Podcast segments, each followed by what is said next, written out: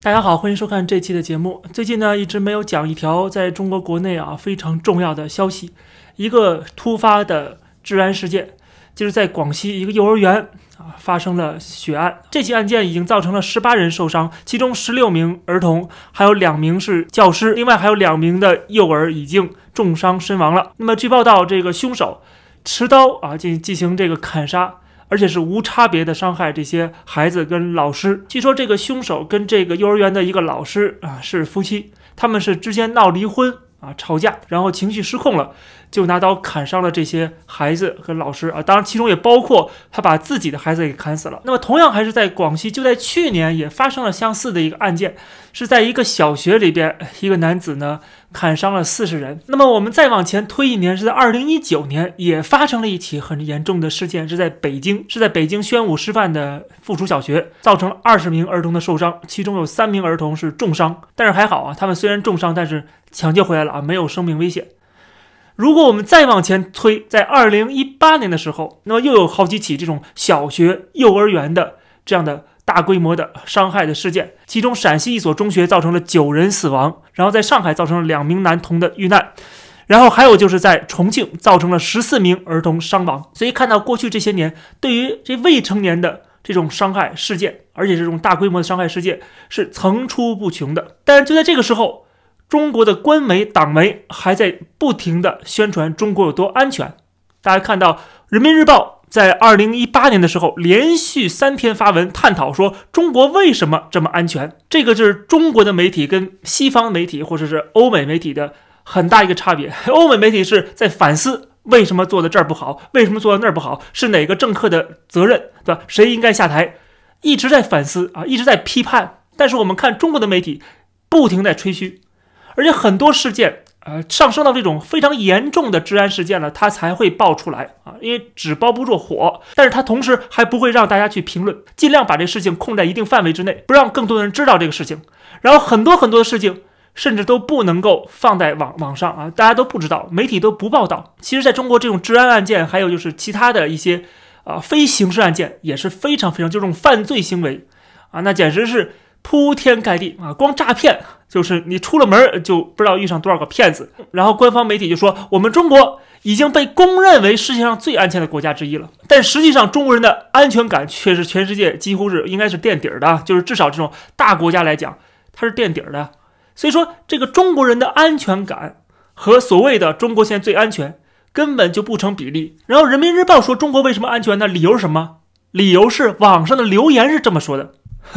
他没有做出任何的调查，他就说网上的留言，有些网友是这么说的：在中国，我更有安全感，从来没有感到个人安全受到威胁。在中国安全吗？在中国，我可以一个人走夜路，在中国，我可以在大街上毫无顾忌的拿着手机打电话。你就算是吹嘘，我给这个中国的官方媒体出个主意：你如果是目的是想啊为这个政府来涂脂抹粉的话，来这个歌功颂德的话，我建议你做的稍微的细致一点啊，比如说花点钱。啊，不要舍不得花钱，找一些智库做一些调查，不管是民调啊，还是什么数据的统计啊，对吧？来证明中国是更安全。虽然这些机构也是被你收买的，是这个呃花了钱做这种软文，但是至少这总比在一个网站上，呃，这个抠几条网友的留言要更有说服力吧？啊，你怎么知道这个留言是谁写的呢？对吧？中国的五毛。全世界遍布，到处都是啊！尤其是这个外国的媒媒体，特别是这个英文媒体啊、日文媒体啊。如果你看这些新闻下边的留言，很多很多很多都是五毛啊，很多很多都是在带风向。毕竟中宣部有这点经费嘛。但是问题是，网友是谁啊？所有人都是没有公开身份的啊，就是一张头像啊，而且是网络头像，所以说你都不知道这背后是谁。你怎么能知道他说的话是真实的呢？然后他还找了一个在中国留学的泰国留学生，用他的嘴来说中国有多么安全。他说从来没遇上过任何的安全问题，说中国的法律体系比较完善，中国人也大都比较谦和，遵纪守法的意识很强。这是他的认为啊，我就很奇怪，他对中国的法律体系有多了解？而且他在北京待了一年，他就觉得中国的法律体系很健全，这是完全两回事儿，对吧？你在一个地方待一年，没有任何的。没有遇上任何治安案件，你就觉得这国家的法律体系很健全，啊，这根本是不搭界的啊，根本是搭不上边儿的。他就借这些所谓在中国留学生的这些人的嘴。啊，来说出党的治理有多好啊，这个国家治理有多好，中国比外国要好多少？比如说这个泰国留学生就对比说，哎呀，我在中国多么安全呢，我在泰国就不安全，我过了几点钟之后，爸妈就不让我出门了，等等等等。那么这篇文章后来更扯了，就是找了一个巴基斯坦的。记者驻中国记者，从他的角度来讲，中国有多好多安全。但是问题是，他讲的这个话里边，第一句话就暴露了。他说，二零一七年初，我有机会来中国进行为期一年的学习时候，我同大多数人一样，首先上网查询了有关中国的信息，但唯独没有查到有关社会治安的内容。他这一句话就暴露了，就是你在网上查不到关于中国的一些呃这个治安的到底好坏的问题，中国的治安统计没有。为什么没有呢？不是说没有犯罪，而是他不统计，而是他屏蔽了，而是他这些东西是很敏感的内容，他不让大家去讨论，不让大家去说，更不让大家去做研究调查。因为一旦研究调查，就发现中国的这种犯罪太普遍了啊，中国的治安问题太多太多了，所以说他不敢让大家去进行一些统计，所以说你在网上查不到关于中国的治安问题的相关的研究报告，相关的这个。学术论文很少很少，所以说他这第一话就已经暴露了，后面再讲什么没有意义了哈。他后面讲的都是个人亲身的经验，但是任何的个人经验都成为不了一个很啊这个有说服力的一个证据，因为你这个样本太少了，样本数量太少了，而且在中国有特别之处，就是外国人洋人是受到优待的，是被这个另眼相看的，可以说他不会把洋人啊外国人。当做中国人的一部分来看待啊，这在很多的这个移民国家是不一样的。在移民国家，呃，这个像我们这样华裔，比如在加拿大啊，并不会特别把我们当做一个外国人来看待，因为这个国家本身就是个大熔炉啊，所以说人人平等的。但在中国不一样，中国的外国人他跟中国的这个普通人他不是平等的，他有很多特别之处的。甚至啊，最有意思的是，在中国，你如果你是拿着外国护照的话，很多的。三星级以下的酒店你是不能住的啊，很多的这个旅馆你是不能住的，因为它不允许接待外宾。什么意思呢？这在其他国家是很难想象的，对吧？就是说外国人到了中国，你只能住比较稍好一点的酒店。这里边有很多原因了啊，当然其中一个原因是这些呃比较条件比较好一点的酒店，它可以啊这个跟这个公安部门可能有关系啊，可以处理一些就是说这个外籍人士的一些问题。啊，或者是更好的去监控。另外呢，就是不希望老外啊外国人到中国住的不好啊，他要让你必须住的好一点，让对中国的观感稍微好一点。因为最开始有这个政策的时候，正好是中国的改革开放的时候，是吸引外资的时候啊，是想方设法的让外国人对中国有好感的时候。所以一些阴暗面哈，或者是一些呃脏乱差的地方啊，不愿意让外国人去，不愿意让外人看到啊，这也是原因之一。这个政策实际上到今天为止还在延续啊。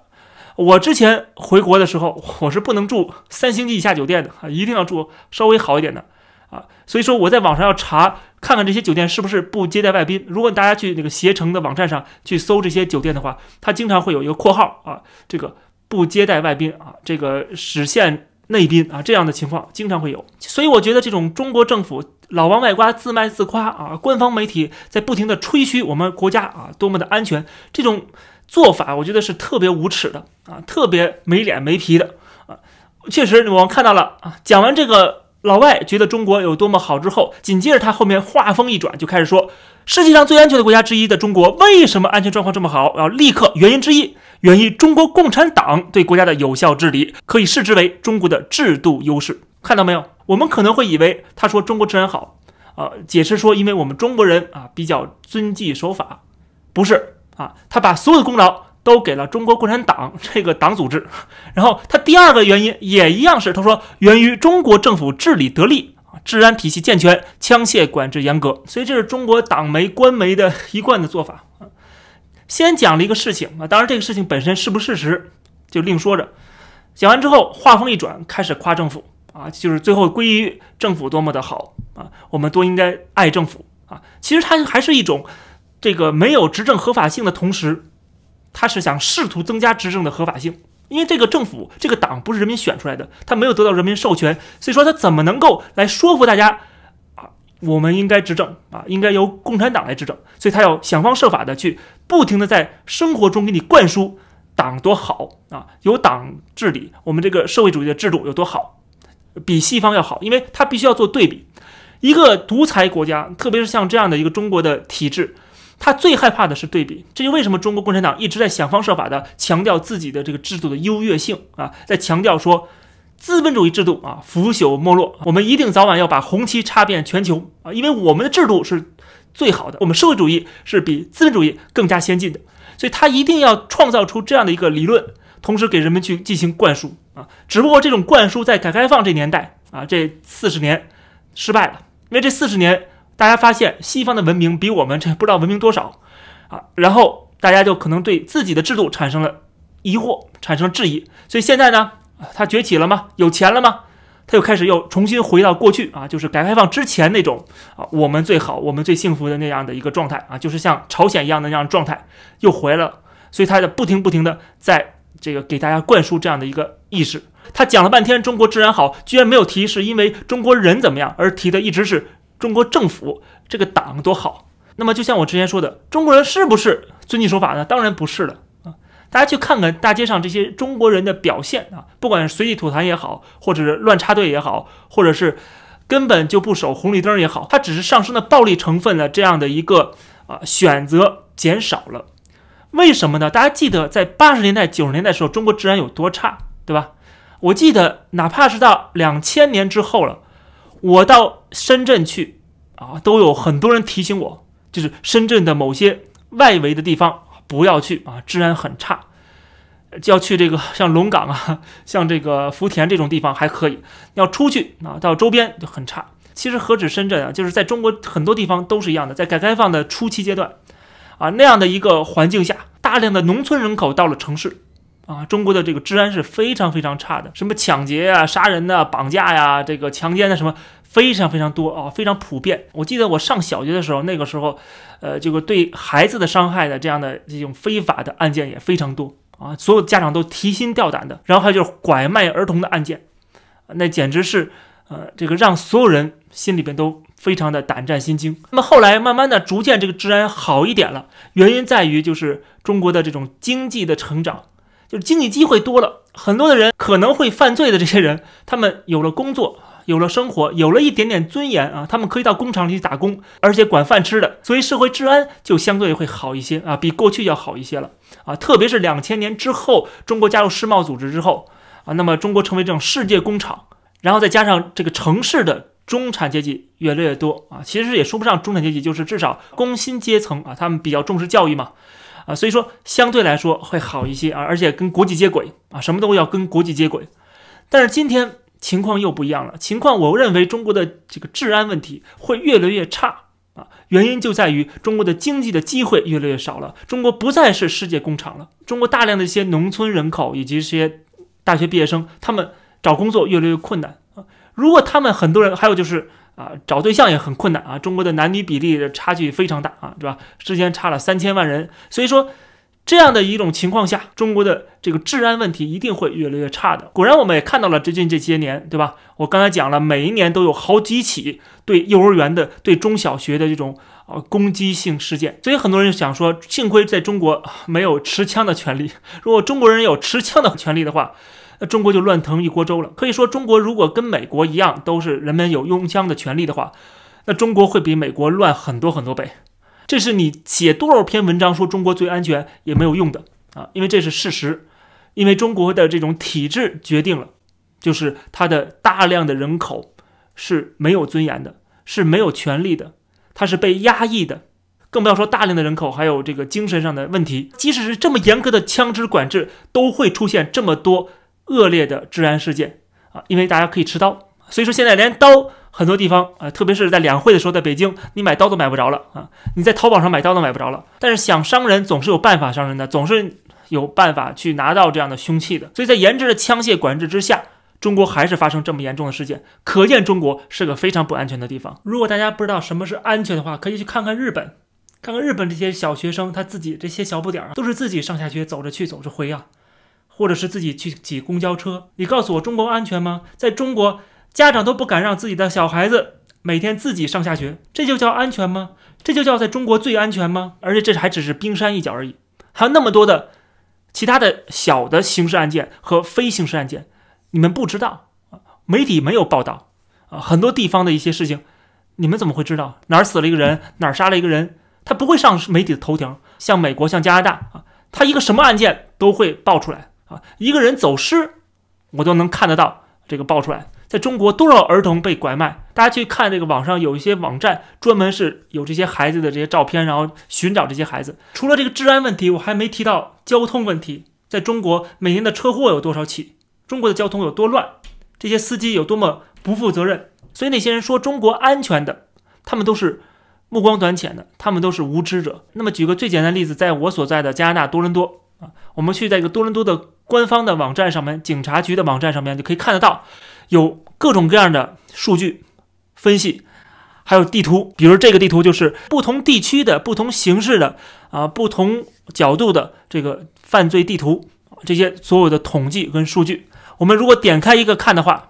这些都是实时更新的。我们看到这个地图上边，这个多伦多市每起案件具体在什么地方、什么类别的啊，像是谋杀呀，还是入室啊，还是攻击呀，还是性侵呢，还是盗车呀，对吧？还是这个抢劫啊，还是开枪啦，有 shooting 啊，每一个具体的内容、具体的形式、具体的这个地点，然后哪个分局的警官进行回应处理的，还有就是在什么时间发生的，全部都有。这一年来所有的事件，我们可以搜索啊，这个左边有搜索栏，每一个你都可以搜索到。所以说，大家看到这么详细的一个。地图，这还只是很多地图之一啊！它通过不同的分类，有不同的规划，有不同的这个统计和分析。我觉得这种透明度才会给人们一种安全感。而你遮遮掩掩的，你不知道这个地方，你在网上搜不到北京到底发生了几起治安案件，对吧？都是在什么地方，都是在什么时间啊？一年来哪些地方犯罪可能比较多，哪些地方犯罪比较少？在加拿大很多城市，这都是全部有统计的。它甚至还不是每个地区是怎么样，它直接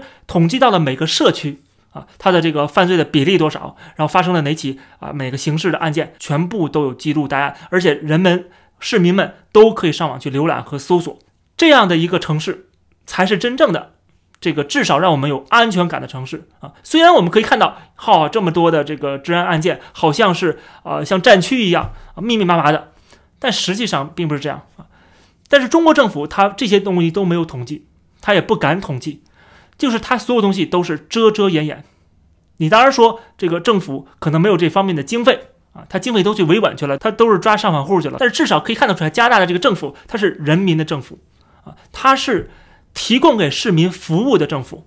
所以市民有权利知道这些事情，有权利知道我生活的这片地方啊，哪些地方发生了什么啊，对我有什么安全的隐患，我我的影响。他有权利知道，所以政府就要给他们这些信息啊，给他们公布这些信息，或者投入资源去做这样的一个动态的地图啊，然后很多专家学者啊进行从旁的这个支持，他这才是一个真正的人民的政府，这才是真正一个公民社会应该有的样子。而在中国，并没有这样的一个让我们踏实、安全的这种公民社会，所有都是都是共产党说了算的，他说安全就安全，然后他说啊某个人是。这个让这个社会不安全了，就把他抓起来啊！但实际上那个人可能并不是造成社会治安问题的啊，他只是因为上访，或者他只是为了伸张正义，或者他只是为了维护自己个人的权益啊，他可能就要进监狱的。监狱里抓的不是真正的罪犯，都是这些人。所以说这就是问题所在。所以说什么地方安全跟什么地方不安全，我觉得稍微有理智的人都能够看得出来。即使中国数据可能是有水分的，那么算进去之后，中国的城市也没有进入。这个经济学人智库的评选的全球最安全城市的排名前十名，前十名没有中国的城市，甚至前二十名都没有中国的城市，除了前殖民地香港以外。我们以为说像朝鲜那样的统治可能是最安全的啊，因为人们没有了最基本的自由啊，每个人都是像这个监狱囚犯一样，那监狱里是最安全的地方，那中国、朝鲜这都是最安全的地方。你以为是这样子，但实际上并不是这样子，就是说。这个国家首先，这个暴力是来自于国家，来自于这个政权。那这个政府对人民施暴，比如说在新疆，我们就看得到很清楚啊，就是把这些新疆人都抓起来，这就是典型的，就是政府的暴力，这不是人民的暴力。你说是安全吗？你如果你是一个新疆人，你会在新疆感觉到安全吗？所以说这就打破了我们之前的一个迷思啊，就是说像中国这种体制。剥夺了人们的自由跟人权，就能达到某种和谐跟安全。实际上，最后结果是既没有自由，也没有了安全。你的房子可能随时会被推土机推掉啊，因为你得罪了当地的某个官员，或者是当地的官员为了自己的这个政绩，为了自己这个捞钱，所以就可以剥夺个人的资产。这样的行为在中国大地啊，天天在上演啊。我们随便，你们如果不信的话。现在去北京的信访局门口，你看看，现在天天的不光是在中国的这些信访部门了，在这个啊 这个证监会，在这些呃金融机构啊门口也有这些申冤的。所以中国政府在宣传这个体制有多好，给人们带来了安全，给人们带来了生存权，对吧？让大家吃饱饭了，这本身啊就是有一种误导性。你把中国变成一大监狱，难道就真的安全了吗？你越是宣传中国有多安全，我们越是忽略了中国有多不安全，才会出现这一次的像幼儿园的砍孩子事件，还有之前层出不穷的中小学、幼儿园的这个啊治安的案件啊，很多孩子受到了巨大的伤害。那么，就是因为我们有这种想法，认为中国是很安全的，不会出这些问题，被媒体、被政府骗了，所以说才会有这么多的受害者啊，这些人受害了。没有想到他们为什么受害啊？这个国家根本上问题不光是治安问题，而是它的政治体制问题，还有它的社会的环境啊，社会的风气都是有影响的。在这样的一个等级社会啊，然后底层的人受到这种压抑，没有充分表达的自由，没有他们伸张正义的渠道啊。也许有些事件，有些治安事件是家里的事儿啊，是私事儿，不应该牵扯到大众的安全。但是就是因为这些人长期的，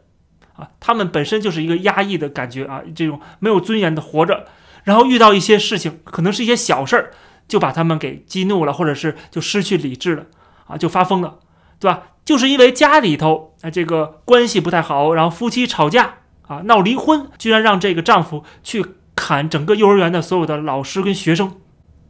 这个在正常的社会是很难想象的。那么在中国发生了，我们应该问一句：怎么回事儿？为什么会出现这些问题啊？我们应该更深挖一些。如果是一个负责任的媒体、负责任的啊社会观察者，但是在中国很明显啊，这样的声音全部被屏蔽了啊，全部不让你去深入的去探讨这个问题，而把它局限在啊，这是一个小事儿啊，这就是这个人发疯了，然后抓起来就完事儿了。那这种事情还会再次的不断的发生。这期的节目就跟大家先聊到这儿，感谢大家收看，欢迎点击订阅这个频道，我们下期节目再见。